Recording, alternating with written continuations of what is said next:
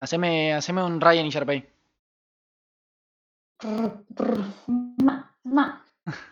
Estamos bien, estamos bien.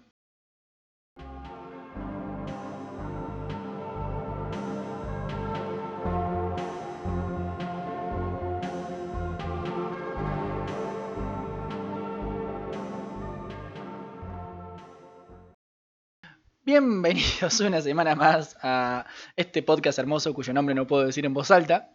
Pero estoy aquí con mi querida amiga Macu Macarena. Macarena. Macarena Quiroga. Estaba bailando la Macarena, perdón. La canción de mayonesa. ¿Un qué? Cantaste la de mayonesa, ¿no? Ah, sí, sí, yo. Esta es una discusión que tenemos con Nico eh, muy seguido, que es que yo le cambio el ritmo a las canciones. Yo canto todo en formato cumbia. Sí. El otro día me puse a cantarle y digo, mira, let it go, let it go. Mira como, no, no es así. Eh, pero bueno, perdón, gente, estamos Sí, boludeando. yo carece un poco de ritmo. Lo lamentamos. Porque no tengo ritmo. No tengo ritmo. Basta de hacer referencias a Fiñas y Fer. Basta. Nos van a bajar el video por copyright. No nos van a bajar el video por copyright, no canto también. Y no es un video. Aparte. Qué mal que estamos hoy, che. Sí. Yo creo que esto hay que blanquearlo. Estamos grabando todo el mismo día porque me voy. Porque Macu se va 15 días a Bariloche y me deja a mí acá editando. Qué buena amiga, ¿vieron? ¿Vieron? Sí. Yo le, le propuse ir ahora de allá, pero bueno, nada, la idea es que. No, pero la idea es que Macu no pierda tiempo de sus vacaciones. Y que descanse Además, en tampoco sabemos cómo va a estar el wifi de, de allá. Del hostel. ¿Te ibas a lo de Nico? Eh, que tampoco sabemos cómo está el wifi ese porque con la madre viviendo Sí, sola, no viste que la gente de cierta edad ya no le presta atención a la, a la velocidad del internet. Pero bueno, bueno, eh, grabando todo seguido. Claro. Este podcast hermoso que toma. Eh, ¿Cómo es que llama esa joda? Pero bueno, estamos en este Claro. podcast hermoso que se llama Eh, ¿Cómo es que llama esa joda? así lo decimos los dos. Y esta semana no vamos a hablar de cómo yo no tengo ritmo o de cómo extrañamos a Nico también. Vamos a hablar de la mejor serie argentina de la historia, pero antes, Macu tiene que decir por qué está enojado conmigo también por una serie argentina. ¿Por qué estoy enojada con Guido esta semana? Bueno, eh, nos pusimos a ver, nosotros vemos muchas cosas, vemos eh, contenido todo el tiempo. ¿Por qué? Porque tenemos tiempo, la verdad, porque podemos. Porque estamos de vacaciones. Em, entonces nos conectamos a nuestro querido canal de Discord y abrimos alguna serie. Y nuestro querido amigo Rafa el otro día estaba como con muchas ganas de ver Hermanos y Detectives, de volver a verla. Serie que yo nunca vi. Yo le contaba, claro, yo le contaba que al, al principio de la cuarentena yo la vi toda, eh, otra vez, que no la veía desde que salió, pero me acuerdo que me gustaba un montón, así que la vi toda otra vez, y Guido dijo que él nunca la había visto. Así que dijimos, bueno, que nos vamos a poner a ver Hermanos y Detectives. Eh, lo que tiene Guido es una irre- un irrefrenable don para hacer muchas cosas a la vez. Soy un buen Es multitasker. como un yo creo que nadie es realmente un buen multitasker. No, porque el multitasking está un mal. documental sobre eso. Mm. Claro. Es mentira. O sea, como que vos no podés hacer bien varias cosas a la vez, sino que tenés que como concentrar tu, toda tu atención en una cosa que estás haciendo. Entonces, si vos haces multitasking, algo estás descuidando. Seguro. Eh, pero bueno, entonces nosotros capaz nos ponemos a ver algo y él capaz te tira una noticia porque se puso a, a ver Instagram o te dice, te salta con cualquier otro tema o dice Mm. que tiene que ir a comprar algo. Entonces es como, prestar atención, es una serie policial y está buenísima. Pero yo le presté atención, yo sé lo que pasó. ¿Puedo contar el capítulo no si lo querés? Sí, sí, bueno, volvimos del primero. Y además lo que tiene Hermanos y Detectives es que vos, a diferencia de una serie policial en la cual vos no sabés lo que pasó, eh, desde el primer momento sabés. Lo interesante, cómo descubren Mm. eso. Eh, pero bueno, vos como espectador ya tenés toda la información, ya sabés quién es el asesino, todo. Eh, pero me pone un poco nerviosa que tipo, se está perdiendo detalles importantes. Eh, pero bueno, no. Es más nervio que enojo igual. No es tan enojo el de esta semana.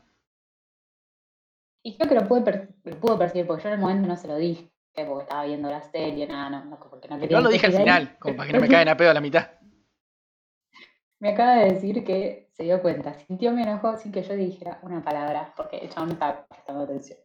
Y ahí no nos vemos las caras como acá, chiques. Ahí lo sentí por la voz nada más. Fue como, ¿cómo que no estás prestando atención? ¿Vieron cuando los reta la seño en el colegio? Bueno, sí. Un poco eso. Porque después te, te perdés detalles importantes para. Y yo quería que lo vieran. Es como cuando le mostrás un video a alguien que te gustó un montón y la otra persona como que no le da bola. Entonces, tipo, no, pero mirá, está buenísimo lo que pasa ahora. Y, y él medio en cualquiera, tirando noticias del universo Marvel. Era una noticia importante. Eh, que ya no me la acuerdo, pero seguro que era importante. Eh, Mm, puede ser. Seguramente. Pero bueno, ese es el enojo. para Masterchef. Sí, no, eso fue otro día. Eso fue anoche. Eh, Eso fue ayer cuando habíamos grabado demasiadas series argentinas. pero demasiadas buenas Sí. series argentinas. No, no podemos saber Dulce Amor tampoco. O, o Esperanza. Mía. No, Esperanza Mía no llegué. Pero Dulce Amor la veía porque tipo, en unas vacaciones tocó y era lo único que había en la tele de ahí de la casa que habíamos alquilado. Dulce Amor con Estebanés y Karina Zampini para sorpresa de nadie. Eh, Y, y solita. y Solita, que tuvo pobre una CB hace poco. Solita Silveira. Ah, no. Eh, Está bien. Pero bueno, ya que estamos hablando de producciones argentinas, espero que nuestro 10% de público chileno entienda lo que vamos a hablar a continuación. Bueno, y Eh, también un poquito por eso lo hacemos, ¿no? Como que capaz nosotros estamos súper acostumbrados eh, y la conocemos y la vimos 10.500 millones de veces, pero hay nuestro 10% de público chileno, un saludito, eh, no. Y la otra vez estábamos hablando de esto y él no sabía a qué nos referíamos. Mm. Eh, por si no leyeron el título, vamos a hablar de los simuladores, no de hermanos y detectives. los simuladores. Paren, Gran serie argentina. música.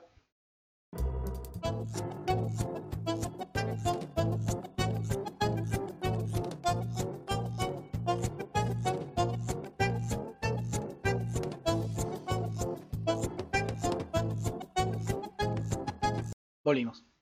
Perdón, eh, voy a poner un pedacito para que no nos salte el copyright, pero es una muy buena canción para no ponerla. Y... Pero bueno, hacemos, Es aunque, una gran canción. Aunque la mayoría debe conocer más o menos de qué va, por, por razones obvias vamos a hacer un, mini resumen de qué trata la serie y después vamos a concentrarnos en nuestros capítulos favoritos. Que todos tenemos capítulos favoritos de algo, sobre todo de los simuladores. Bueno, eh, la serie trata sobre cuatro personas, cuatro, cuatro hermosas personitas a las que nos vamos a referir como Santos, logística y planificación. Ravena, personificación. Lampone, técnica y movilidad. Medina, investigación. Pero bueno, este equipo, digo mucho pero bueno, voy a dejar de decir pero bueno, perdón gente, pero es como mi, mi nexo de conexión para todas las partes que no sé cómo conectar. Entonces, este equipo que se encarga de resolver problemas muy, a veces muy cotidianos, como que te deje tu mujer y paranoiquearla y esteriquearla hasta que vuelva con vos. Eh, también hay que decir todo. Y eh, otras veces problemas mucho más importantes, como que a tu equipo secundario lo secuestra el FBI. Pero eh, básicamente se encargan de solucionar estos problemas a través de lo que se conoce como simulacros, que son fingir una situación para convencer a una persona de determinada cuestión, básicamente. ¿O no, Macarena? Sí, son un grupo, esto como decías, cuatro personas que eh, los operativos son planes perfectos que tienen en cuenta todo lo que puede llegar a pasar. Ese es como el talento de Santos también de ver eh, todos los, los escenarios, como ver qué pueden llegar a contestarles y estar preparados para, para todas esas situaciones. Eh. Eh, y también como que no cumple un rol súper importante y hacen una investigación exhaustiva para también encontrarle a cada persona su punto débil o su que, a partir de qué se pueden agarrar para, para realizar todo el operativo. Eh, Todo esto gracias a la investigación que hace Medina, que la rompe investigando. Perdón, estoy contestando un WhatsApp como si Sí, la no parte fuera de donde importante. Medina les cuenta sobre las personas. Eh, sí, toda esa parte de esa parte es muy buena. Aparte, me encanta algo de la serie que es. eh, tiene diálogos muy largos y rápidos, sobre todo Medina y Santos. eh, que son como. Dale, chabón, ¿cuánto tuviste para que este diálogo te salga bien? Porque si me decís que te salió bien a la primera, te tengo que cagar a piña, no puedes actuar tan bien. Por ejemplo, Sí, Medina no para de hablar casi nunca en las presentaciones de los casos. Y es como, dale, rey, calmate cinco. Seafield. Sef- Seafeld. Ay, Dios, estoy mal. ¿A qué decís el actor? Son todos medio menos, menos lampones, la verdad, pobre Fiore, que, que no se destaca por sus actuaciones, pero también está muy bien dirigido. Cifrón es un genio, tiene una cabeza Eh, entonces, sabe también a cada uno qué, darle para hacer. Entonces, por eso tiene. Matos y, Medina tienen diálogos re largos, pero porque pueden sostenerlos también, me parece. Em, y Rampón es un personaje que, es más retraído, más callado, más cerrado, pero también como para que no tenga que hablar mucho, me parece también. Yo siento que Fiore, porque lo he visto hacer otras cosas, no estoy hablando solo de simuladores. Yo siento que Fiore siempre actúa igual. Como que o siempre le dan los mismos papeles y siempre interpreta igual los papeles que le dan. Es como que para mí es el que tiene menos menos abanico actoral, digamos. Menos capacidades Sí, eh, menos- actorales. Facetas. Claro. Puede ser, sí.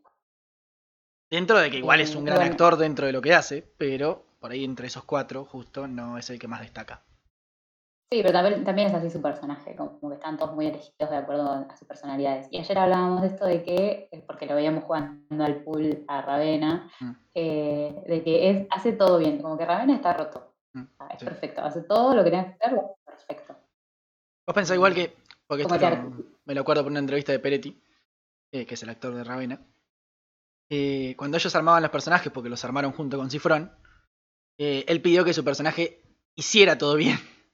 Es como la descripción que da él de su personaje es, yo pedí un personaje que haga todo bien y que no tenga ningún problema personal. Y es como, bueno, dijo Cifrón, y creó a Ravena. Porque si te pensás, Claro, ¿cuál es el este único? no tiene ningún problema relativo. Tiene Ah. una psicología. Bueno, ponele, sí, si vos le tuvieras que hacer un simulacro a Ravena, lo sacás de toque, como es su, su estructura de personaje, de, de personalidad. sí, sí. Em, Un pionero del como, poliamor, eh, también hay que decirlo, Ravena. Un pionero del poliamor. Sí, básicamente. Eh, vive con tres hermosas jovencitas de la época. Creo que ninguna es una actriz que, que después destaque por algo, pero son muy, No muy hegemónicas. Muy lindamente hegemónicas. Sí, se llevan todos muy bien, parece que tienen una convivencia muy armónica las veces que, que lo muestran en su casa, así que Sí. está buena. Sí, sí, sí. Em, pero bueno, también son, son personajes muy puros, como que cada uno es un arquetipo que, que te sacas la ficha y ya sabes tal vez cómo va a reaccionar frente a determinada situación. Pero la onda es que ellos arman este operativo para también personajes eh, arquetípicos Claro. y predecibles, como por ejemplo, no sé, alguien que es muy, que siempre fue fanático de em, del espacio exterior y los aliens y todo, obviamente le arman un universo. ¿Qué te parió, Crucity? Tactepario Crucity. Eh, uno de nuestros memes favoritos, hay que decirlo. Qué fuente es hermosa de memes que son los simuladores, es hermoso. Lástima que no Ah. existían los memes en esa época. Y tenemos muchos stickers de WhatsApp eh, con los simuladores. Después les podemos compartir el- la carpeta de stickers. La dejo en, en Instagram, en Instagram y Twitter. Mm. Metete tu cumpleaños en el orto, pelotudo. Eh, Susana, no sabes lo que es esto. Bueno, y entre todas las cosas que vemos, vamos a eh, estamos viendo cada uno o dos capítulos de los simuladores. Quien dice Como dos, la- dice tres. No, mentira, estamos En la mañana, básicamente. Estamos quemados, chicos. Vivimos al revés del mundo ya. No sean, no sean nosotros. No, Eh, somos un buen bueno, ejemplo. Eh, bueno, pasa todo eso. Eh, eso es básicamente el. O sea, cada capítulo pasa lo mismo, básicamente. Lo mismo en el sentido de. Te muestran una historia, un mini simulacro al principio para decirte, mirá, acá hicimos esto al principio, y después te muestran el problema con los actores que. con los actores eh, víctimas o clientes, o en su mayoría los dos. Porque aclaremos que ellos les pagan y los contratan para hacer todo esto. Y les pagan bastante bien. Eh, cobran el eh, doble el presupuesto del por la logística. más el doble por la logística y la mano de obra. Claro. Ese es el presupuesto. Eh, pero bueno, es así. Eh, así empieza el capítulo, un mini simulacro que no sabemos dónde salió. Un, vemos la situación conflictiva que desata el simulacro que va a llevar todo el capítulo. Vemos a ellos hacer el plan y vemos el desarrollo del plan. Y vemos cómo obviamente el plan sale bien. Eso es otra. Porque nunca tuvieron un Sí. plan que les salga mal. Nunca le sale mal. Porque incluso cuando un robo de banco interfiere en la mitad, el plan termina saliendo bien. Sí, tienen esta dinámica de que se conocen mucho, saben muy bien eh, Sí. como cómo va a reaccionar el otro, qué le pueden pedir a cada uno, y también confían mucho en Santos. Todo el tiempo se ve esto de que antes de actuar lo miran, y él les tira una mirada cómplice, o le dice ahora no, ahora sí, y se conocen mucho, tienen como esta facilidad de darse cuenta de lo que el otro va a hacer. Eh, por ejemplo, el otro día íbamos en el avión cuando, cuando hacen el, hay como un kamikaze con, con un explosivo. Y Ravena primero, lo primero que hace es mirarlo a Santos. Y Santos le hace con la cabeza, le asiente. Y ahí Ravena actúa. Y en ese del banco que vos estabas diciendo, también Lampone se tira al piso, lo mira a Santos. Y Santos le dice como, ahora no. Porque Lampone sería como el músculo también del equipo, es un hábil peleador y un hábil arquero, por lo que vimos, arquero de tiro con arco. Sí, sí, es el eh, brazo armado. Claro. Entonces, en ese capítulo están intentando, supongo yo, Lampone piensa en derribar a los, a los criminales y eh, Santos no se lo permite. Porque también había ochorrocientos rehenes en ese banco. Era un poco peligroso. Mm. Eh, pero sí, es sí, además es el que tiene tal vez la mm. mente más fría, como de Santos, ¿no? Decir, bueno, veo como todo el panorama más grande, tiene un pensamiento bastante lateral y dice, bueno, todas estas son las posibilidades que pueden pasar eh, vamos con, con, este plan. Eh, pero bueno, nada, esa es como un, poco la dinámica de ellos. Y nos elegimos para este podcast eh, nuestros episodios favoritos, más o menos. Toda la serie a mí me encanta, la vi 10.500 millones de veces. es, es re difícil, a mí me recuesta elegir cosas favoritas. Ayer hablábamos de esto como... Sí. Tienes que hacer un ranking. No quiero, me gusta todo. Ah. pero, bueno. ¿Ves? Teníamos que. ¿Qué dije? Voy a dejar de decir, pero bueno. Ese es mi propósito de año nuevo. Dejar de decir pero bueno. Tenemos tu primer capítulo favorito. los impresentables. Gran capítulo. No me acuerdo el principio, no me acuerdo el mini simulacro del principio, he de ser honesto. Porque lo que me gusta es el capítulo en sí, digamos, no, no la introducción. Pero. Ah. Eh, Estoy pensando quién les pasó el dato eh, a la chica. Sí. Yo también. Eh, no es el estudio. No es, es eh, Boyolmi. Ahí está, sí. La chica está. La chica estudia Derecho, abogacía. vamos a presentar esto primero. El problema sería el siguiente. Una chica de una familia dentro de todo humilde, digamos, que estudia Derecho, sale con otro chico que también estudia Derecho, que se está por recibir, y viene de una familia más clase alta, caudalada, digamos. Ella conoce a su familia, él y la familia de él no conocen a la suya y a ella le da un poco de vergüenza a su familia no por su estatus social, sino por cómo es su familia. El padre es bastante, quiero decir grotesco, pero no es grotesco la palabra, es bastante maleducado, igual que la madre. Y el hermanito chiquito está en la edad del pavo, no hay con qué darle, pobrecito. Ahí viene el gran meme ah, del padre mirando a la familia de la novia mirando a su hijo diciendo, tiene cara de boludo, pero así como lo ve, se clava 15 pajas por día. Situaciones que pasan, se los aseguro. Están unos reidores de que Sí, sí, son esos chistes que nunca te vas a reír en tu vida. O sea, vos sí como espectador, pero si te lo plantean en la vida real no te vas a reír jamás. Y bueno, esta chica contrata a nuestro querido equipo de simuladores para, eh, para resolver este problema. Ella lo que en realidad plantea es eh, que no quiere que su familia se conozcan, que lo que ella le pide a los simuladores es eh, aplazar el encuentro. Y lo que Santos le dice con mucha inteligencia es, si yo lo aplazo, dentro de un año me vas a llamar de vuelta para que lo vuelva a aplazar.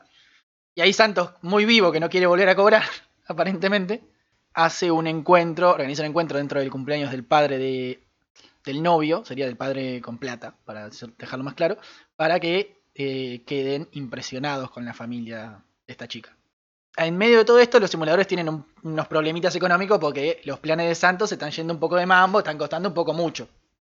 Digámoslo. Más allá de que también hay muchos operativos que directamente no los cobran, los pagan ellos mismos. Y también es una, es una época complicada para la Argentina. Esto está filmado 2001-2002, donde el país estaba en crisis, zarpada. Y eso lo mencionan también bastante. Si bien los simuladores suelen ser como gente que, puede pagar, está Miguel, está, bueno, Boyolmi, el presidente, bueno, son gente que tiene plata, también laburan como con gente más humilde, eh, entonces van un poco recompensando quién puede pagar más, quién puede pagar menos, son como rejusticieros en ese tema, em, y te muestran, bueno, tal vez esto de que el país está medio jodido, estaba muy jodido para la gente que no sea de Argentina, eh, y, eso se refleja también. Eh, pero bueno, en este caso tenemos esta contraposición, ¿no? el hombre la familia de la chica se había quedado sin trabajo, estaba desempleado, tampoco estaba buscando mucho, no le, ponía mucho entusiasmo. Póngale voluntad. Y a través de esto la madre también está deprimida, entonces bueno, La Sí. intenta como separarse de, este, de, de esa visión de familia que tiene, como mm, Mm. intentar pegarle un poco más. eh, y bueno, los otros no, se tienen toda la plata, pero también son como cultos, les gusta el arte, eh, la música, etc. Arte. Me gusta el arte. Eh, pero bueno, sí, ese es el, el simulacro que arman básicamente es esta presentación donde eh, por comprar un paquete de fideos en el supermercado el padre de la chica se gana ropa de fiesta, se gana el regalo que le va a dar al padre porque el padre del chico es un coleccionista de tableros de ajedrez, un gran jugador de ajedrez, se gana un tablero de ajedrez de qué, de qué parte del mundo era? Húngaro. húngaro. Entonces es como- Este es húngaro o australiano, qué cosa que no tienen nada que ver. claro, que cuando se lo da es húngaro, australiano, no sé, lo compré en el súper, me lo dieron en el Súper. En el supermercado. Claro. Aparte de que para que la onda de la familia de la chica vaya, hacen una fiesta de temática eh, ochentosa, sería. De, sí, de los 70, creo. Ah, setentosa, ochentosa, por ahí andaba. Ajá. Y bueno, Santos sería el organizador de fiesta en este en este escenario. Medina eh, sería el DJ. El chef sería Ravena, dejándonos otro hermoso meme. eh, que se puede usar una vez al año con cada persona que conozcan, mínimamente. Que sería Macu. Eh, métete tu cumpleaños en el orto. Pelotudo. Sí, metete tu cumpleaños Ah, en el orto. lo hacer otra vez de nuevo. Métete cu-. Una vez al año puedes usar esto con la persona que más te guste. Mm. Métete tu cumpleaños en el orto, pelotudo. Hermoso. Eh, todo eso hecho también porque la madre de ella es una chef que, si bien es una muy buen chef, por su aspecto físico no se la muestra cuando piden conocer al chef del restaurante. Qué hermoso país. Eh, pero claro, ella salva todo lo que es la comida de la fiesta haciendo un plato de pasta con mariscos que era para, supuestamente para rechuparse los dedos, ¿verdad? Fettuccini con salsa de mare. Fettuccini con salsa de mare. Le consiguen un novio a la abuela. Eh, que la abuela es la que paga toda la vida caudalada de esta gente. Eh, y creo que eso es. Sí, eso es básicamente el resumen del operativo. Es uno de mis capítulos favoritos porque es. A mí por ahí no me gusta tanto cuando el plan se va muy al carajo en la mayoría de los operativos. Por ejemplo, uno de los capítulos que a Maku le gusta, que vamos a hablar después, a mí no me gusta porque se van al carajo. Y Maku sabe de qué capítulo estoy hablando. Eh, pero bueno, a mí me gustan por ahí los más terrenales en ese sentido. Y por eso este es, este es Eh. mi capítulo favorito. El otro es uno que me gusta. Claro, a mí me, me gusta que, que se va- piensen en escenarios inverosímiles. Mm. Eh, en uno, bueno, Santos le dice, esto, ¿ustedes creen que lo podemos hacer? Y van, le dice, si está bien hecho, vamos para adelante. O sea, los que se lo creen son ellos. Eso también es, es un plus, porque Sí. más allá de que piensen cosas súper delirantes, ellos lo dicen con convicción y están absolutamente seguros. Y eso es lo que le da al otro la seguridad de que, bueno, Lo decíamos ayer. Siguen actuando incluso cuando la víctima no los está viendo. Que lo decías vos cuando se seguían mirando con. Cuando lo seguían mirando, por ejemplo, un chabón que se iba en un auto con una cara de ojete, aunque el chabón claramente no los estaba viendo. Entonces era como, claro, si vos te la crees, no te voy a decir que Ellos pasa cualquier cosa, pero. durante todo el simulacro. Sí, Claro. sí. Y creo que, que también es un poco lo que, lo que le da la clave. Y también a vos como espectador te tiene enganchado, porque llega un punto que te la empezás a creer como si fueras, eh, están haciendo el simulacro a vos. Mm. Por esto del tema de que nunca dejan de actuar. Claro. Eh, obviamente estamos hablando de cuando los personajes actúan, obviamente los actores nunca dejan de actuar. Pero. Sí, obvio, obvio. Vamos con el capítulo favorito de Maku. No sé si es mi favorito, pero Bueno. es uno que me gusta mucho. Qué complicada Ya que lo expliqué recién. No puedo hacerlo. ¿Qué fue ese comentario, Guido? Estoy Eh, enojada con Guido, ¿puedo? No. Listo, el enojo del Eh, capítulo que viene. Dale, perdón. Esto, me cuesta mucho a mí elegir tu favorito, estas películas en orden de, bueno, no sé. Pero uno que me gusta mucho y que de chiquita me impresionaba bastante era como, ah, porque esto todo, yo lo, yo lo veía los simuladores la primera vez que lo vi, era bastante pequeña. Claro, yo era más grande. Eh, Guido, Guido más aún, más. No, no, yo lo vi como a los 12 salió, la primera vez. Eh, cuando lo estaban repitiendo en Telefe en un viaje que habíamos hecho con mi familia a Montermoso. Yo no lo vi cuando en salió. 2001, 2002 tenía 8 años, Y yo tenía 3. 7, 8. Yo era un niño. Yo era un niño. No, bueno. eh, entonces, nada, había cosas que como que yo me iba acordando, pero bueno, las fui viendo, ¿no? eh, gracias a Diego Torrent, al internet y bla, bla, bla, uno no Están lo en YouTube. viendo y, y en, en diferentes momentos de, Mm. de la vida. Eh, entonces, bueno, también es algo que, que capaz nunca te cansas de ver, lo puedes ver 10.500 veces y lo ves de nuevo, no lo sabemos de memoria. Ahora cuando en esta última rewatch que metimos, eh, nos decimos todos los diálogos, no sabemos eh, cuándo va cada música. Eh, pero bueno, más allá de eso, eh, este que me impresionó un montón era el del Gran Motul, que es uno de estos escenarios más inverosímiles, pero que se le hacen creer un montón. Sí. Y el operativo consiste en em, que hay un geriátrico donde viven obviamente un grupo de personas mayores, abuelos Ancianos. Algunos de ellos serán abuelos, otros no, depende.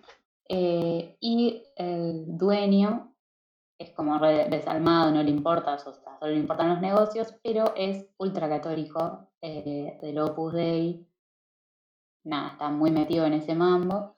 Y, eh, y bueno, a él solo lo único que le importa es hacer negocios, entonces alguien le dijo que le quería comprar esa propiedad, que está buenísima, la propiedad geriátrico, eh, y no le importa el futuro de, estos ancianos, digamos, eh, o lo que les pase después de que la venda, sino que él, bueno, vio un grupo que está in- interesado en, en comprarle eso, lo iba a vender.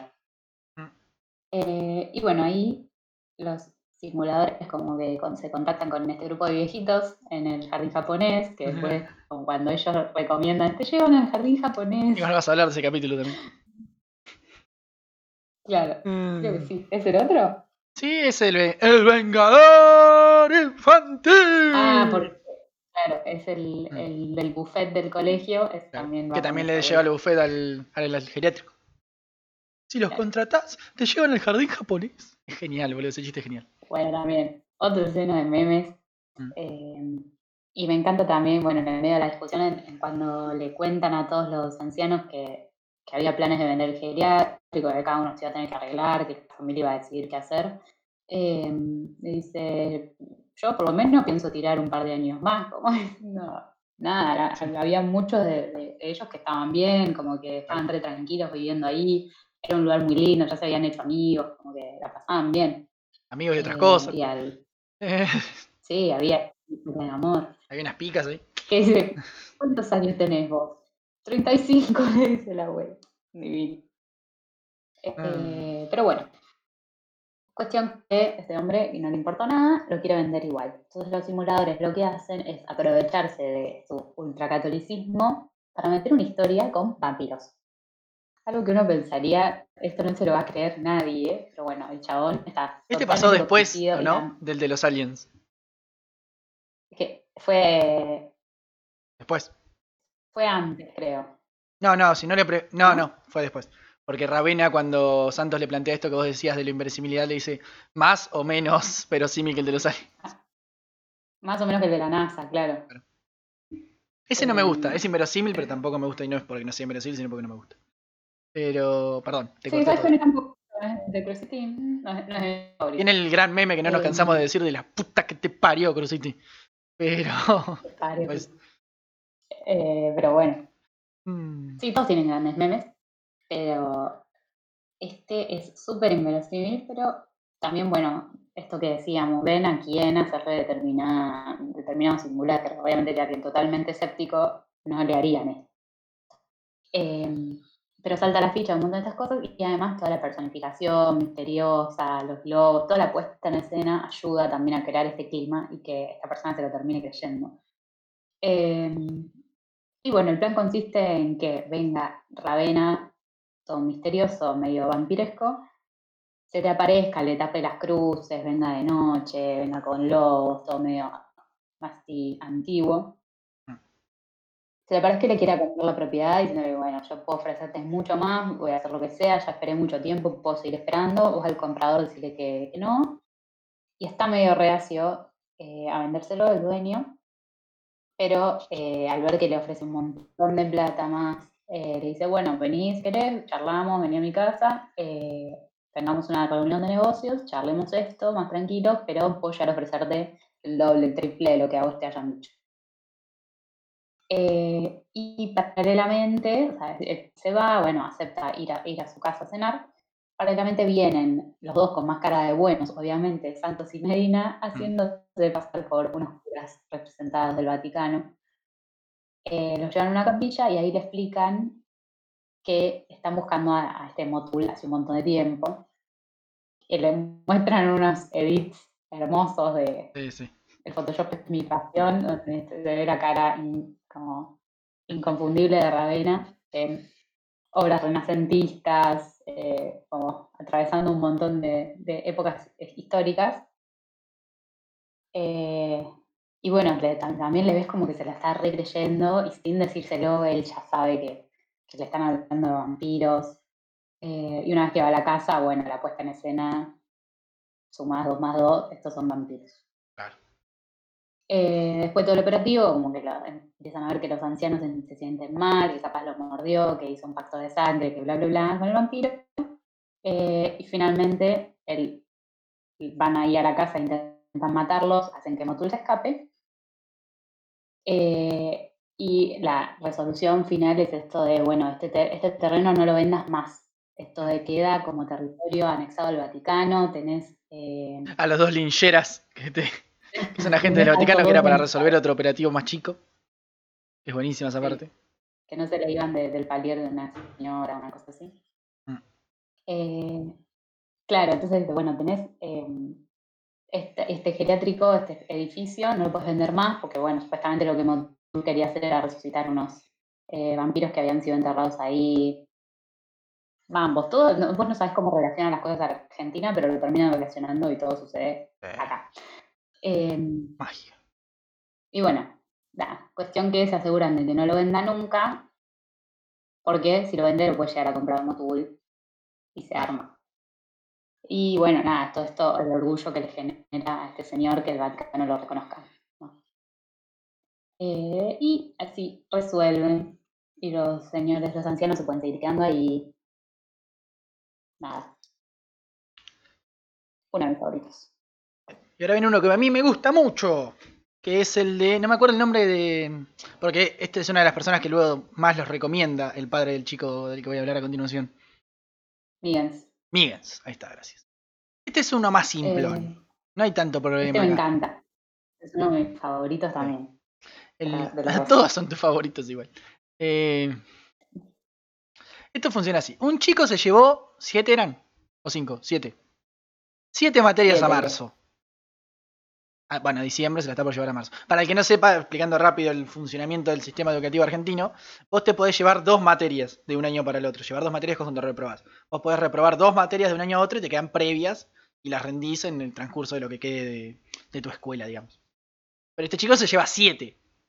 Nos enteramos que se lleva siete porque está distraído, porque su madre está enferma, bla, bla, bla, bla, bla, bla. Y ahí es cuando su padre, que no me acuerdo quién se los recomienda tampoco,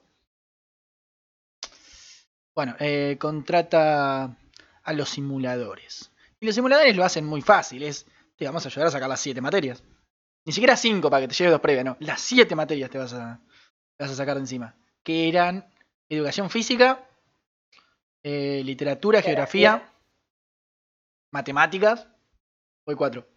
Literatura no. ¿No? A ver. Historia, historia, eh, historia. Historia. Historia, geografía. Eh, matemática ya lo dije. Y no me acuerdo. Física, matemática. física. Física. Me falta una. Eh, bueno, si se acuerda. Química puede ser. Química. Sí, porque ya estaba avanzado, tenía Sí. separado. Bueno, se- tiene que sacar materias. laboratorio. Vamos a dividirlo por materias, así es más fácil. La más fácil es educación física. A entrenar con lampones. Vamos. te sacan a correr, te hacen dar un par de vueltas en flexiones y a la miércoles. Después vienen más complicadas, como por ejemplo eh, sacar geografía, que es con la ayuda de Ravena, ¿no? Con. Ravena haciéndose pasar por un inspector del Ministerio de Educación, que justo, justo, justo entra cuando él está en el examen oral de geografía y elige él las preguntas que le va a hacer. Preguntas que ella le había dado antes y que él sabe las respuestas de memoria. Fácil, listo. Mm. Eh, matemáticas, ese ya es un poco más complicado. Porque no podés tener las ventanas abiertas en el aula, porque el profesor es un poco. no le gusta que se copien, como, a todos los profesores. Eh, pero es un poco más paranoico. No puedes tener teléfono, relojes con calculadora, nada raro. Ni siquiera una cucaracha en el oído. Cucaracha, el cosito para escuchar. Entonces, ¿qué hace? Bueno, Lampone, te vas a meter por los ductos de ventilación y con un- una cosita de poleas vas a bajar un clip que él va a agarrar el examen de geografía, lo vas a subir, le vas a sacar fotos, nos lo vas a mandar a nosotros en una camioneta donde tenemos un matemático experto que lo va a resolver. Vos lo vas a completar en la hoja y se la vas a devolver al chico. Obviamente el chico es cómplice en todo esto. Y así resuelven. Uh, la que es buena es la de. Creo que era el de historia. No, el de historia es por cucaracha. El de. La historia es una prueba. Sí, y es por cucaracha que se lo pas- se la van pasando y él contesta. El que lo detienen con el auto. Dos veces. Ese es el de química que Sí. le, le redañan el cerebro porque el chabón estaba preocupado de que tenía algo neurológico y Principio de Alzheimer. principio de Alzheimer estaba- eh, se había hecho un estudio. Mm.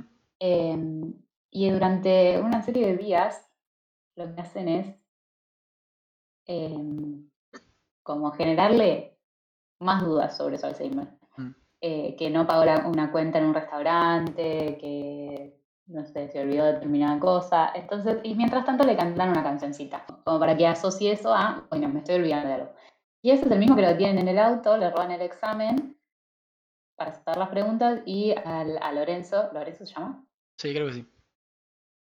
Ponele que sí. Eh, le dicen que, que complete más o menos con el formato que, que debería tener una respuesta, pero que no sea problema, que lo ponga como Sarasa, Mm. después le, le interpretan el auto. Mm. Otra O sea, vez. le paran el auto antes de ir a la escuela y después de venir de la escuela. Mm. La primera vez le sacan el examen para tener las preguntas, otra persona lo completa, un- una persona que sabe de química, un químico, lo completa, y cuando está volviendo con el examen de Lorenzo, que dice cualquier cosa, más o menos respetando el formato de la pregunta, lo paran, le sacan el examen, le ponen el otro examen y a la miércoles, aprobaste. Y bueno, Exacto. nos olvidamos Y de... el otro que ponen el, el fixture, El fixture, claro. es el multiple choice. Es un multiple choice y les ponen el fixture de un campeonato de fútbol eh, mientras él está haciendo el examen, que lo que está marcado obviamente son las respuestas. Una boludez. Fácil y rápido. Nos olvidamos del gran meme de Lampón en el ducto de ventilación viendo cómo le succionan la garlopa al director. Eso es tremendo. No, señora. Que es la de historia, Sí. que ya tuvo. Esto no te lo vas a creer. La historia le está succionando la garlopa al director. No me acuerdo si era succionando la garlopa, pero me suena linda la frase. Eh, No, no me la acuerdo. no, creo que dice tirando la voz. Sí, ponele. Tipo, Igual sería, es muy de Lampone que lo diga a lo brusco. Eh, y nada, ese es el capítulo. Eh, básicamente este chico supera todo esto con la ayuda de los simuladores, conociendo a los simuladores, y dejan ahí una semillita que nunca será recogida hasta ahora, donde el chico inicia su propia mini brigada de simuladores con un par de compañeritos del colegio. Compañeritos del colegio, como si fueran tus alumnos, Maco, y son adolescentes. Eh, sí. y este es el gran capítulo de los simuladores. Mi segundo capítulo favorito y uno que a Macu le gusta un montón. Pero viene. encanta. Tenemos Mm, a un joven Mm. nazareno casero que la rompe, la rompe un montón. La verdad que actúa muy bien. Es como que los capítulos de Macu siempre involucran niños también. De alguna forma. O ancianos o niños. Porque ahora viene el otro. Y el otro que también me gusta mucho Ya lo spoileamos. y yo lo odia. Yo lo odio, odio este capítulo. No me gusta. Pero nos dio ¿Sabes grandes memes. Creo que lo odias por, por tu Mm. amor a los superhéroes. No, está muy bien representado el tema de los superhéroes. Chupan huevos aparte. Ah, Eh, ¿por qué lo odias? no sé, nunca me gustó. Obviamente, Vengador Infantil, el capítulo del que hablaremos a continuación. Eh, ¿Por qué? No sé por qué lo odio, pero nunca me gustó. Es un capítulo que no me gusta. Me encantan los memes del capítulo. Odio el capítulo. Pero bueno, ¿querés contar de qué va Macu? Bueno, cuento de qué va. Resulta que aborda el tema del bullying porque a un niño en el colegio eh, le hacen bullying sus compañeros. Eh, hay también un grupito que, que se encarga de, de molestarlo todo el tiempo, Mm. eh, de tirarlo al piso, bueno, y estaba también en, una, en un periodo de, de su crecimiento que, que esto le afecta un montón, lo, lo genera muchas inseguridades, pero es un niño que eh, es muy inteligente, es muy fantasioso y le gustan muchísimo los superhéroes. Mm. Entonces el operativo se basa un poco en eso, que es como algo que, que al pibe le quedaba cómodo, digamos. ¿no? Aparte es un gran dibujante. Eh, dibuja muy bien, muy, sí, eso. Y es muy tímido eh, con, con el resto de sus compañeros. em, Pero hay una chica que le pero gusta. bueno, él, hay una chica que le gusta, muy bien. Y en su casa no, no es tímido, como que él quiere, o sea, tiene como este impulso de Sí, igual los padres eh, tampoco le eh, prestan mucha atención. Es como ese, reconocido. toda esa historia. Sí, sí. Los padres como que muchos no, no saben qué le está pasando, tampoco se abre demasiado, no les cuenta. em, pero bueno, se lo nota muy bajoneado, muy afectado por esto que le pasa en la escuela. Y el que se da cuenta sobre todo es el señor que atiende el buffet. Mm. em, que bueno, como que genera un poco de empatía con este niño al que le están tratando muy mal. Y, em, y ahí los, los abuelos le recomiendan, Mm. Los ancianos, le recomiendan que vaya a ir a los simuladores. Obviamente no tiene cómo pagar Pará, pará, el pará. operativo. Nos saltamos una gran parte. La, la- la entrevista de Santos del principio con otro gran personaje, que es el que tiene estos problemas que sobornó a, a un intendente para que le dieran un permiso para construir un, para abrir una sala de juegos. Y el intendente se quedó con la plata y no le dio nada. Que se va a resolver al final del capítulo, pero nos deja el hermoso meme de y es 25 de mayo. ¿Se puede saber por qué no lleva puesto una escarapela? Diablos no lleva puesto una escarapela. Eh, Mm. sí. Perdón, pero esa Sí, parte sí, me encanta. Esa es mi parte favorita del capítulo. Bueno, meme ese lo podemos rescatar el 25 de mayo, también una vez por año. Está en los stickers de mi, de mi carpeta de stickers. Muy específico. Muy bien. Entonces, nada. Si los contratos te llevan al jardín japonés, entonces el señor se pone a hablar con Santos, Aunque no lo llevan al jardín japonés. Aunque no lo llevan al jardín japonés, y bueno, ahí un poco charlan esto de, bueno, puede parecer una boludez, y Santos le dice, no, no es para nada una boludez, es un tema muy importante, y para este pibe es un mundo entero, o sea, que lo, que lo traten mal en la escuela, obviamente. Em, como que puede marcarlo para toda la vida. Entonces lo que hacen es eh, inventar un concurso de cómics y de que cada uno de los niños invente su superhéroe como más le guste y el que resulte ganador, después de presentar su personaje, puede publicar su cómic de verdad con eh, ilustradores y bueno, en una editorial. O sea, el sueño de básicamente el protagonista, que dibuja muy bien, como ya dijo Guido, Mm. eh, y ama a los superhéroes. Y me gusta mucho, mucho, mucho, mucho cómo le introducen a los chicos del concurso. ¡Ay! Entonces Ese es otro gran meme. ¡Una peluca para Robin! Claro, llegan ahí a la escuela se ponen todos quién va a ser cada superhéroe, que Santos es el zorro. Eh, Nos olvidamos el cameo del capítulo. eh, ¿Cuál es el camino del capítulo? El cameo del ayudante del zorro, del que hacía del hijo del zorro en la obra de teatro. De, perdón, no nunca me acuerdo quién interpreta al zorro en el programa de televisión. Ah. Sí, Claro. sí, sí, eh, Cuando lo llaman a, donde se encuentran, eh, perdón, Santos y este, este atendedor de buffet, en vez de atendedor de boludos, eh, es en una práctica de esgrima que Santos está teniendo con, eh, no me acuerdo el nombre del chabón, perdón. Eh, sí, pero es verdad que tiene relación con, con el verdadero zorro. Porque para quien no sepa, Eh. el actor del zorro se murió en la Argentina. Ah, y tu- estuvo tomando antes de eso una carrera en el teatro acá en Argentina, porque el zorro es muy querido acá, o era muy querido acá, donde este hombre hacía del hijo y supuestamente el zorro le dejó el traje original. Sí, y sabe posta esgrima, o sea, Sí. como que está súper entrenado. Es, es el zorro. Claro. O sea, ese actor es el zorro. Claro. Eh, Perdón, pero no nos Claro, habíamos sí, olvidado del antes- cameo. Sí, sí, sí, es muy importante. Bueno, por, por lo tanto, bueno, a Santos le gusta mucho el superhéroe del zorro y se disfraza de él. Eh, obviamente, Lampone es Robin, por eso como está pelado, el niño Buleador. eh, hostigador le dice, eh, dice una peluca para Robin. sí. Bueno, Y Medina es bueno, Superman y eh, Ravena es Batman. Ya que estamos. Mm. Y bueno, esto le trae reminiscencias a Lampone sobre su pasado, de que él también sufrió bullying en la escuela, con su apellido y con, bueno, Ay, lo puedo decir. cosas.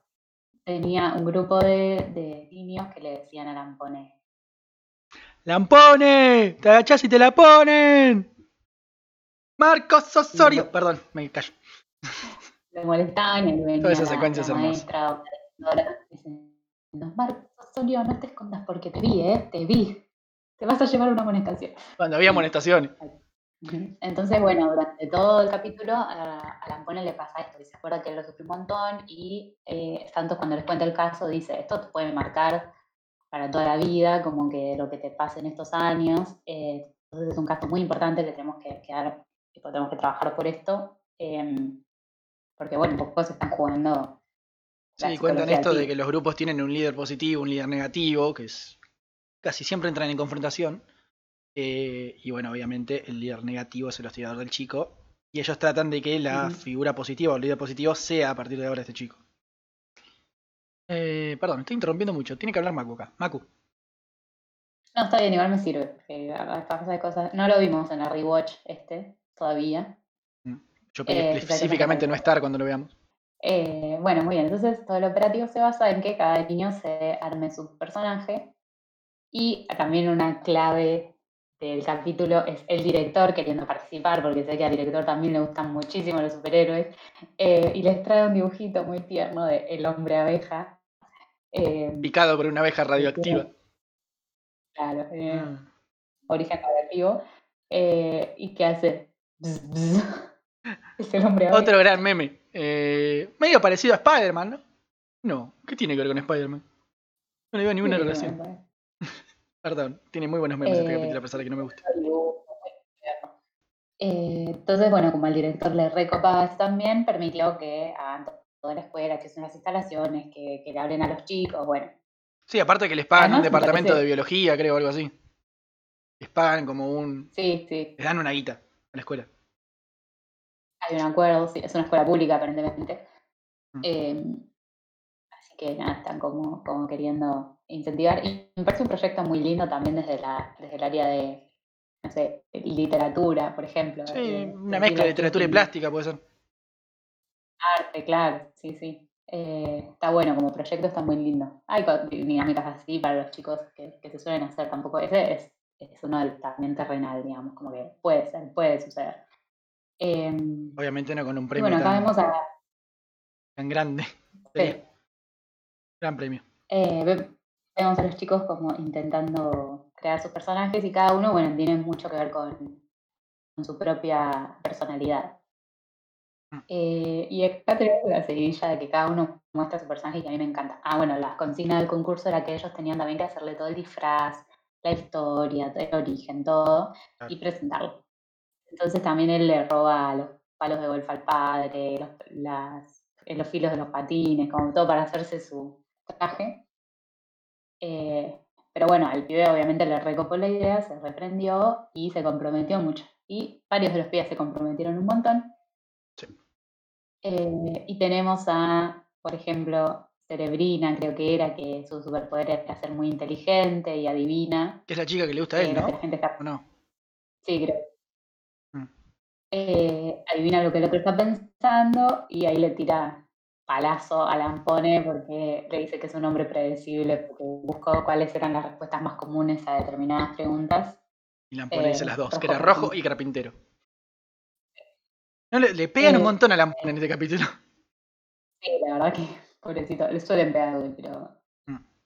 pero en este, más, más sus reminiscencias con su pasado, pobrecito. Igual lo soluciona, le encuentra una solución al final. Ujú. Eh, Pero bueno, está esta, después están, mis favoritos son los engañadores, eh, que dicen que resuelven la- que, actúan para, para resolver problemas y que cada uno tiene una función y son exactamente igual a los simuladores, obviamente. Y el director le dice, algunos son muy creativos, pero otros tienen idea que Otros eh, inventan cada tontería. se inventan cada boludo. Claro. Y se lo quedan mirando como, "Mm". Decir. Eh, habla el que inventó el hombre abeja. Eh, Claro. Justo él, claro. Eh, después está eh, Mr. Tic Tac, que su, TikTok. po- su superpoder es jugar Tic el tiempo. Tic Tac, siempre dije Mr. TikTok. Mr. Tic Tac. No hace Mr. tic-tac un Tic-tac. reloj. Sí, No, TikTok hace un reloj. O me quemaron las, o las redes sociales, me quemaron la mente, pero para mí sí es TikTok. Depende en español o en inglés. La onomatopeya cambia. Pero este es Mr. Bueno, no lo dije mal toda mi vida, debo haber parecido un idiota. Por eso no te gusta el capítulo. Eh, bueno, el superpoder es básicamente controlar el tiempo, lo puede retroceder, lo puede hacer avanzar más rápido. El disfraz está muy lindo y el niño le pone eh, Toda la onda. como, como lo cuenta, se pone muy buena onda eh, a la personificación. Y después está, creo que el Escuadrón de la Muerte, una onda así, que Los hacen supervillanos, que son los, claro, lo- el grupito de los hostigadores. Ese era el mejor lo que hacen es justamente darte miedo y ponerte nervioso. Eh, Sí, aparte son disfraces de Halloween, tampoco le pusieron mucha imaginativa. Realmente. no, se nota que como estos pies que todo les chupa un huevo, pero tampoco se quieren quedar afuera, entonces, Hacen lo que les nada, como para hacerse un poco la tanga, eh, le hacen eso. Eh, y bueno, finalmente el protagonista, que es el Vengador Infantil, que bueno, es un justiciero, él, él quiere esto, que Es un Batman. reivindicarse, claro, que, Un que Batman niño. no hay que hacer, que, que sea bueno, que tenga super fuerza, y que combata a los malos y bla. Em, y usa los palos de golf de su padre. para. Esos son mis palos de golf. Em, bueno, obviamente este concurso está arreglado, pero casi sale mal. Por Medina. Medina es muy sentimental, es muy sensible. No puedo ir contra mis principios. Claro. Si hay niños Pero involucrados. Genera que, que casi caga el operativo. Em, Porque porque claro, la votación se arregló para que sean ellos cuatro los jurados y dos docentes. Y obviamente si los cuatro votan el Vengador Infantil, ganan de goleada. Pero no. Medina votó a Mr. Tic Tac. entonces casi pierde. Entonces salía todo muy mal si eso, si Sí. Igual quedaba en segundo Pero- lugar, bastante bien. Sí, Bastante la- bien. para, para generar su personalidad, para reforzar su seguridad, era que gane. Aparte que le hacen este detalle de que tienen casilleros en la escuela, que eran escuela. eh, y cuando él va a abrir el suyo teniendo el traje de Vengador Infantil puesto, le aflojaron los tornillos de las bisagras, entonces lo abre y lo saca como si tuviera super fuerza. Ujú.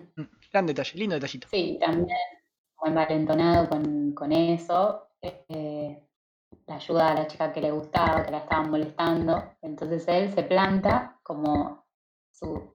Él mismo no, no se hubiese plantado en esa situación, pero como estaba de vengador y eh, como muy empoderado, eh, se le planta a los malos. Le pega una piña al grandote rubio este pelotudo, que lo odio.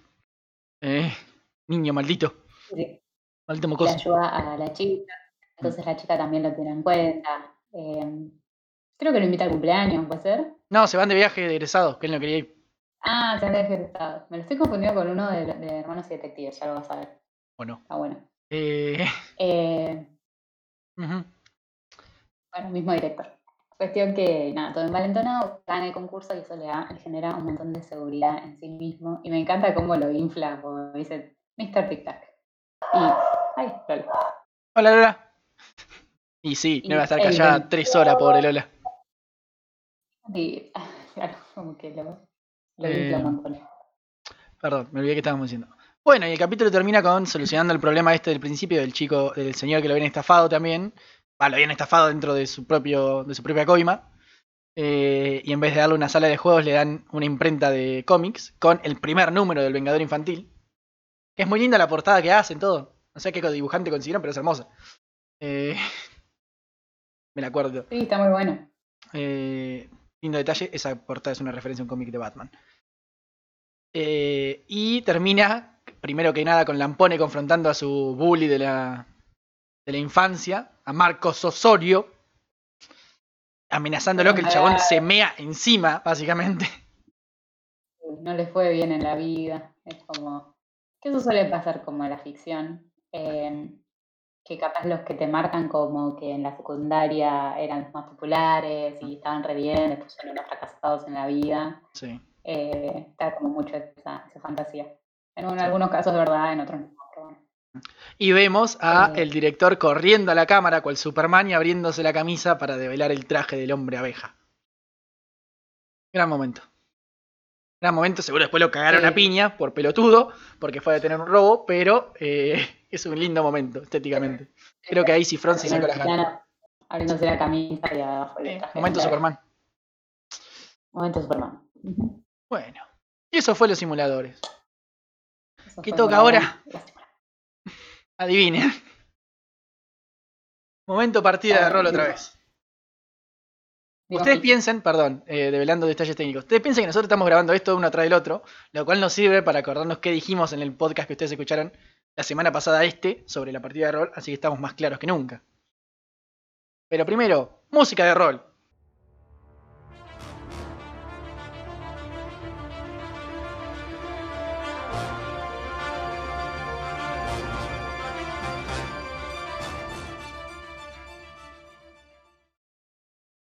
Segundo, La amo. recapitulación. Sí, Mako está enamorado de esa cortina. Mako se quiere casar con esa cortina. Eh, recapitulación. Habíamos presentado a los personajes. Somos Mako y yo. Mako es una druida con una ballesta. Yo soy un arquero humano. Arquero de arco, un arquero de fútbol. Eh, ¿Qué más? Tenemos un bardo, tenemos una guerrera, tenemos un pícaro, tenemos un mago, tenemos un hechicero. Somos un montón. Eh, habíamos escapado de la cárcel o de las celdas. Y se nos mostró que todo eso era una prueba.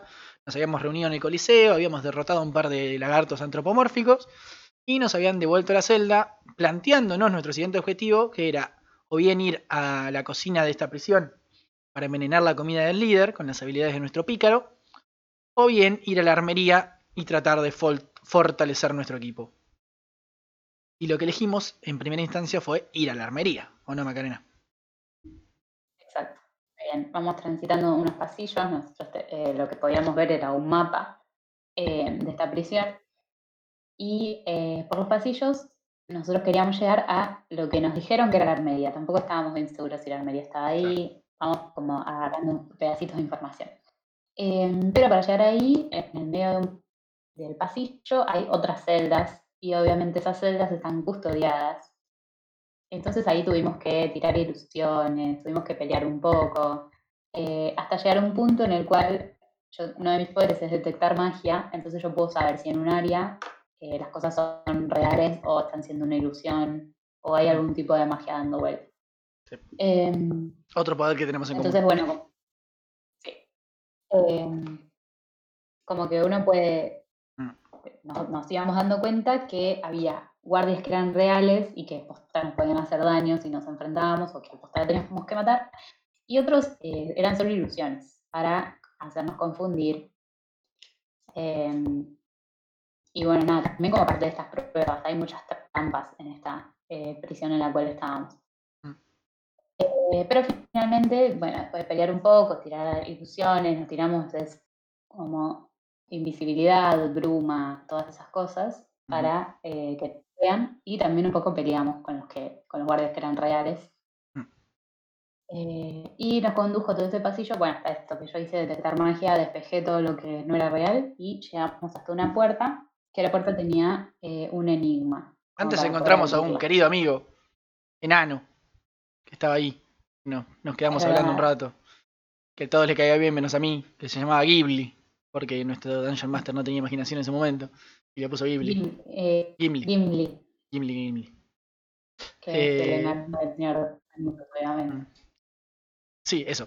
Eh, y nos quedamos hablando un rato con él y bueno, después sí encontramos esta enorme puerta con, con un acertijo, sería.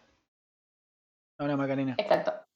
Nos encontramos una puerta con eh, siete círculos en- con inscripciones, con un idioma distinto cada círculo, en los cuales algunos decía abrir y en otros decía cerrar. ¿Qué pasa? Nosotros tenemos, cada uno comprende determinados tipos de, eh, de lenguas de este mundo, de idiomas. Mi personaje tiene como cinco puntos de idioma, creo que lo, no, tiene cinco de ciencia y Tenés o tres de cuatro idiomas, pero vos ya hablas dos idiomas por ser elfo y hablar con humanos. Entonces, Maku ya hablaba de base élfico y humano y se agregó tres idiomas más. Yo hablaba humano y me agregué dos idiomas más. Y seguimos así. Y todos nos empezamos, porque nadie se había puesto qué idiomas hablaba, entonces todos empezamos a definir qué idiomas hablábamos ahí.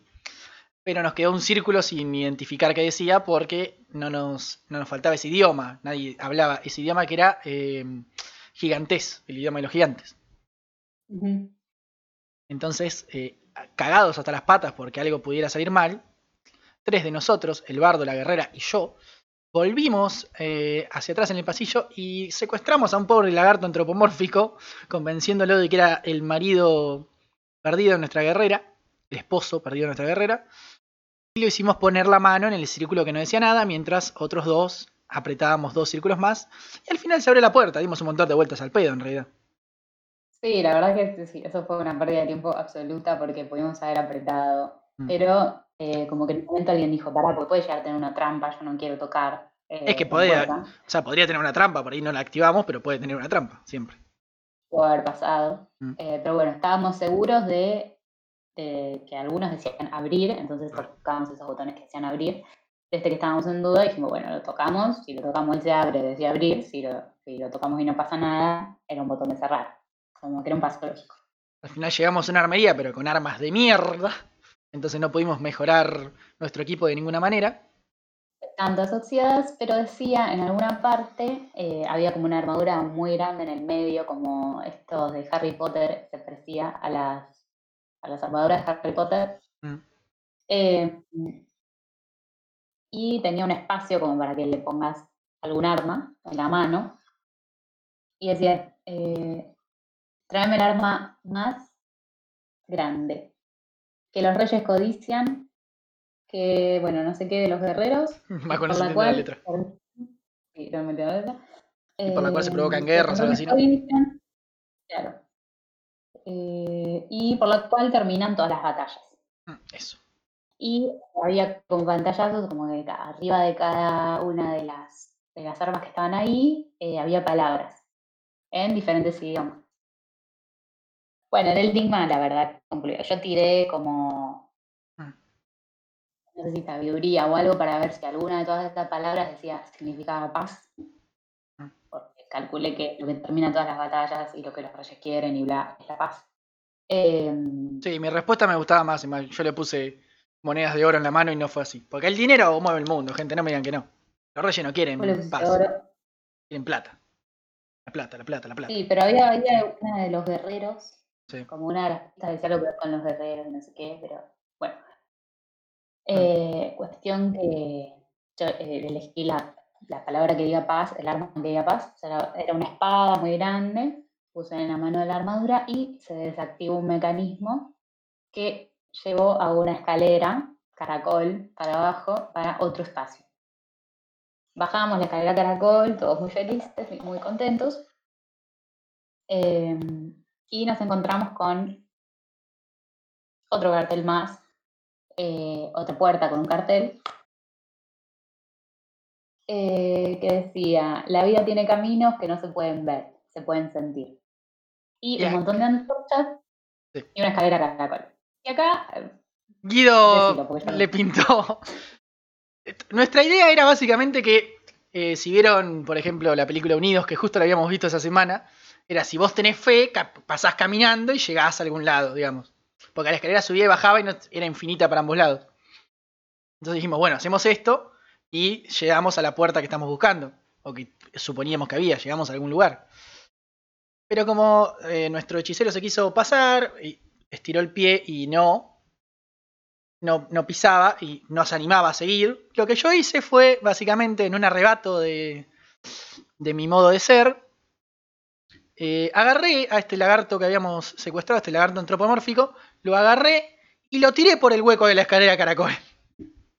Hacia la nada, esperando que... eh, esperando ver qué tan larga era la escalera en realidad, qué tan larga era la caída. Pero la caída era infinita y el chaboncito pobre se murió golpeando la cabeza contra uno de los escalones. Nada, eso fue mi. tremendo, nada, como le dieron ganas de asesinar gente, estos bancos. Era un no lagarto. pelear. Intento ser lo más eh, racional posible, pero bueno, no se puede. Me Descubrimos el talento de como para resolver acertijos igual. En, este- en esta Mm. partida. Dale, Yo sigo pensando en, eh, en el enigma, bla, bla, bla. Y yo había como ya intentado tocar las antorchas, como tocar todas las antorchas para ver si alguna destraba algún mecanismo, pero lo que se me ocurre en ese momento con esto de hay caminos que no se pueden ver, es apagar todas las antorchas, apagar la luz de ese espacio. Entonces nos ponemos todos a apagar antorchas, me ayudan, y una vez que, ta- que se apagan todas, se destraba el mecanismo y se nos abre una puerta. Eh, y en esa puerta lo que hay es una sala enorme con un trono, eh, todo como con una alfombra roja, como si fuera, no sé, una biblioteca muy antigua o una Mm. especie de no sé. Y arriba del trono también hay una frase que, El último acertijo del día. Que tiene que ver con. No lo noté, pero te- tenía que ver algo como con la sangre. Sí, tenía mucho la la palabra rojo y pensamientos, o algo así. Sí, o algún tipo de sacrificio, algo así. Bueno, nos vamos sentando de a uno pensando en la cosa que más queremos, en la cosa que más odiamos. Intentamos todo eso hasta que nuestro pícaro, muy vivo, se eh, arrodilla enfrente al trono, se hace un tajo en la cabeza y deja caer su sangre. En eso, se... ¿Qué? No, fue en la cabeza. Sí, fue un poquito en la mano y después fue en la cabeza. Ah, Sí, un suicida, Nico. Eh, Pero bueno, hace eso y de eso surge como lo que sería un clon de Nico, pero hecho con sangre. Y ahí nos ponemos todos a hacer cosas. Eh, se abre al mismo tiempo una compuerta sobre el trono que tiene una botella con un líquido. X, random. Y bueno, tratamos, Maku y yo y todos los demás, tratamos de agarrar el líquido. Nos chupa un huevo Nico en ese momento. Eh, tratamos de agarrar el líquido. Yo usé de super salto y lo Sí. agarré. Yo lo usé y me destrolé contra la pared. Eh, A mí me salió bien. claro. El salto, lo agarré la, la botellita. Mientras tanto, eh, intentaban ayudar a Nico. Eh, Belu, que su personaje era Clayor, Mm. eh, lo intentó ayudarlo, como que lo atajó para que no se caiga. Estaba perdiendo un, montón de sangre. Hasta que Bruno se pone a cantar una canción de curación, porque sus poderes, recordemos, van a través de la música. Porque es un bardo. Eh, se le ocurre que si cierra las heridas y deja de salir sangre, el monstruo eh, deja de como de Existir. crecer Claro. y de alimentarse. Entonces, nada, le cierra las heridas. Algo y, que va a ser muy eh, común a partir de ahora, curar a Nico. Sí. Yo puedo darle dos pu- puntos de curación, pero suelo esperar hasta que esté muy mocho, porque si no, Mm. él es muy kamikaze. Si no, no tiene sentido. Entonces, bueno, ahí resulta que lo, lo rescatan. Queda medio lastimado, me parece, pero bueno, le tiramos curación y tira un poco más. Eh, y ahí creo que decidimos. Ah, estaba el enano también con nosotros, creo. No, el nano se quedó en la celda. Ah, se quedó allá. Dijo que Ah, hablábamos mucho y que hacíamos poco y se quedó en la celda. Tiene razón, igual, hablamos mucho y Y- hacemos poco. La mayoría de las veces. Sí, damos muchas vueltas para cosas que pueden llegar a ser muy simples. No, pero bueno, nosotros dos somos los más directos, los demás se ponen a discutir planes y es como. Dejen de discutir. Repetimos que también es nuestra Ujú. primera partida de todos Sí. los tiempos, entonces capaz Bien. vamos con mucha cautela, no queremos morir sobre todo. Exacto. Algunos vamos con mucha cautela, otros van. Nico y Belu van de cabeza para adelante. Y vos también un poco te querés pelear con todo el mundo, pero bueno. Eh, la mayoría de la... Pero yo me quedo atrás, yo los mando a ellos a pelear. Es como, bueno, yo me quedo atrás, Nico y Belu, vamos. y ahí terminamos. Esa termina ahí, ¿no? Vos Eso tenés el liquidito. Claro. Dijimos que, que dormíamos ahí mismo, en, la, en este salón del trono. Nos tiramos a dormir para, que, para curarnos un poco. Eh, y ahí termina esta partida. Y como termina la partida, estoy usando la misma frase que el podcast anterior, termina este podcast. Eh, recuerden que si nos quieren mandar algún mensajito, que obviamente no vamos a leer. No, o sea, los vamos a leer, pero no los vamos a leer en vivo, ponele que no hasta lo próximo, sino hasta el otro, más o menos. Eh, recuerden que en Twitter es hashtag cómo se llama esa joda, sin signos de pregunta. Y en también, si nos quieren contar por qué están enojados con el mundo, con el podcast, con alguno de nosotros, es estoy enojade por. Hashtag cómo se llama esa joda. Hashtag estoy enojade por. Y si nos quieren mandar un privado o contarnos algo que les gustó, decirnos qué bueno lo que hacen, qué poronga lo que hacen, ahí los voy a bloquear igual. Eh, Diego me cae mal, Macu me cae bien. Claro. Diego me cae bien, me cae mal. No te puede caer mal.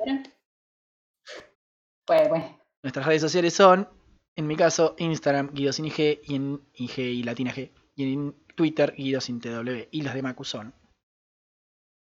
En Instagram, arroba macu-182 y en Twitter, arroba macu182.